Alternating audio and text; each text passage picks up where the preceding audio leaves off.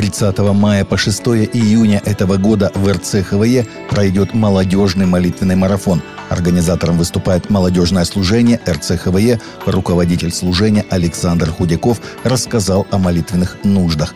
Мы будем молиться и поститься за молодежное служение РЦХВЕ, чтобы в каждой церкви развивалось молодежное служение, чтобы молодые люди выходили в свое призвание, служили в церкви, читали, исполняли Слово Божие – чтобы молодежь участвовала в миссии и открытии церквей. Будем молиться за руководство РЦХВЕ, за пасторов и лидеров. И, конечно, за летние молодежные слеты и конференции. Особенно за устройство слета «Паспорт-2022». В этом году он пройдет в 12 разных городах. В этом году Всемирный день евангелизма пройдет 28 мая – Четыре года совместно с движением Global Outreach Day миссия Стайгер организовывает Всемирный день евангелизма. В это непростое время так важно найти в себе силы, чтобы продолжать нести Евангелие и служить окружающим, используя любые формы и методы согласно контекста своего города и потребностей людей, отмечает Стайгер в своем телеграм-канале – 28 мая миллионы христиан на разных континентах будут говорить об Иисусе. За последние 12 лет во время Global Outreach Day 42 миллиона человек приняли Иисуса. Чтобы стать частью Global Outreach Day, зарегистрируйся в Google форме и проведи евангелизацию в своем городе. Папа Римский Франциск собирается разрешить послушникам, не облаченным в духовный сан, становиться настоятелями монастырей. Об этом сообщает СПЖ со ссылкой на americanmagazine.org. Благодаря этому монастыри, состоящие как из священников, так и из послушников, смогут выбирать одного из братьев, не имеющих духовного сана, на должность настоятеля – в рескрипте Конгрегации институтов посвященной жизни и обществ апостольской жизни, опубликованном в Ватикане 18 мая, говорится, что одобрение на назначение или избрание брата главой клерикального института будет дано по усмотрению в отдельных случаях. Американский пастор Фрэнсис Чан раскритиковал лозунг сторонников аборта «Мое тело, мой выбор» и заявил, что все принадлежит Богу.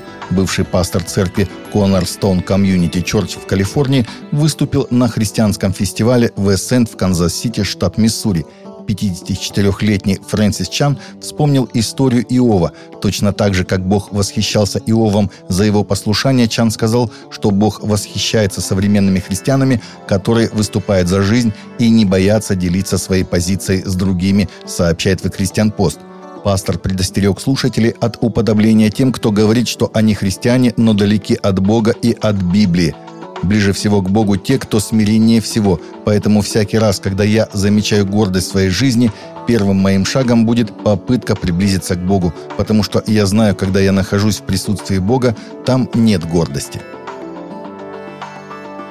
Издательство Дескли де Брауэр недавно объявило, что оно заменяет фразу «Fishers of Men» на «Fishers of Persons» в новой испанской версии римско-католической Иерусалимской Библии – Фраза «ловцы людей» является частью призыва Иисуса к своим ученикам в Матфея 4.19.